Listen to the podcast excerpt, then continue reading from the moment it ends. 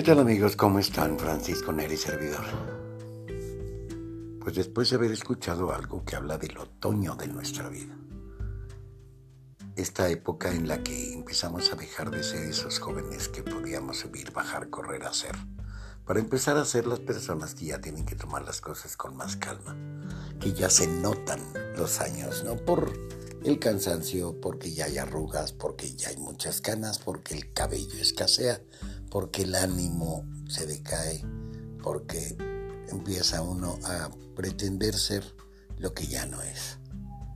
Pero entonces, ¿por qué esperarnos y por qué no estar preparados desde ahora para que si tenemos la posibilidad de llegar a ese otoño, sea un otoño en el que estemos haciendo cuentas de todo lo realizado y todo lo que vivimos desde que éramos jóvenes? Y yo quiero que pensemos un poco, no nada más en, todos los romances que podemos tener cuando somos jóvenes, sino en todo lo que podemos hacer por nosotros mismos desde que somos jóvenes. Porque mucho hemos pensado en, en tener dinero para cuando yo sea grande y ya no me vayan a dar trabajo y tener para cuando yo sea grande y tener mi reserva. Pero en primera nadie nos va a garantizar que lleguemos a esta edad y que necesitemos dinero para poder tener para comprar nuestras medicinas y todo. No. Entonces, ¿qué tenemos que hacer? Primero vivir. Vivir tan intensamente como se pueda, seguir guardando. Pero vivir, vivir y tener plenitud en cada uno de los momentos.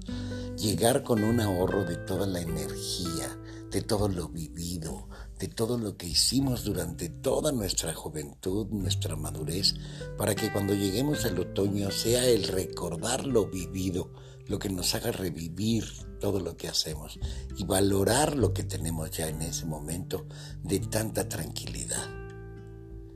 No podemos esperar entonces a pensar que ya que sea yo anciano, voy a empezar a platicarles las historias como todos los viejitos, que hasta cuatro o cinco veces platican lo mismo. Y si yo no tengo la oportunidad de ser viejito, ya no lo conté nunca. Tenemos que vivir todas las épocas, todas las etapas, tanto como sea posible.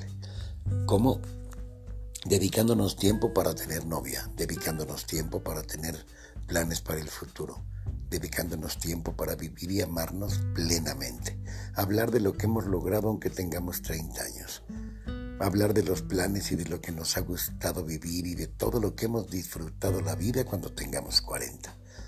De que tengamos una idea muy clara de que queremos compartir nuestra vida con una sola persona hasta llegar a los 50. Y que lleguemos a los 60 no pensando en que somos de una tercera edad o hombres de, de edad mayor, no. Que somos gente con otro tipo de madurez, con otro tipo de juventud pero que entonces podemos compartirla con toda esa calidez que nos dan los 60 años.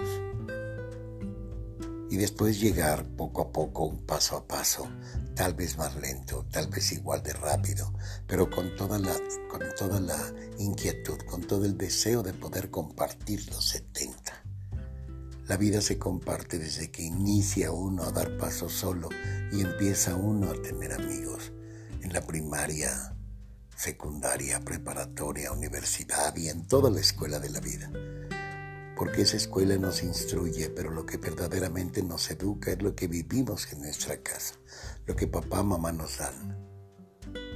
Entonces, lo más importante es ser, estar, crecer y querer.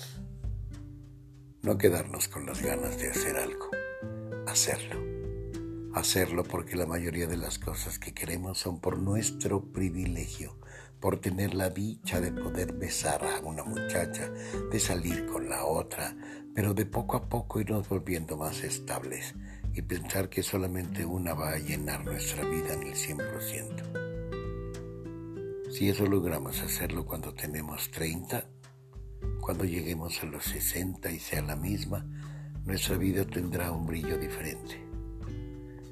Ojalá y podamos entenderlo, ojalá y puedan verlo de esa manera, porque vivir es maravilloso, pero compartir con una sola persona todo lo que esperamos se vuelve mágico porque es esa compañera con la que empezamos y esa compañera con la que al final seguimos de la mano.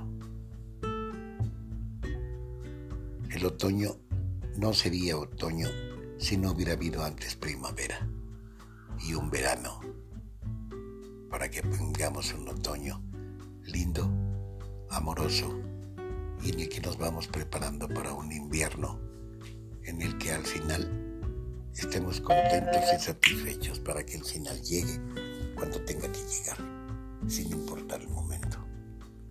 Les recuerdo mi teléfono 55 42 42 03 28 y soy tanatólogo para servir a ustedes y a quien lo quiera. Muchas gracias y acuérdense que si algo necesitan, aquí estoy.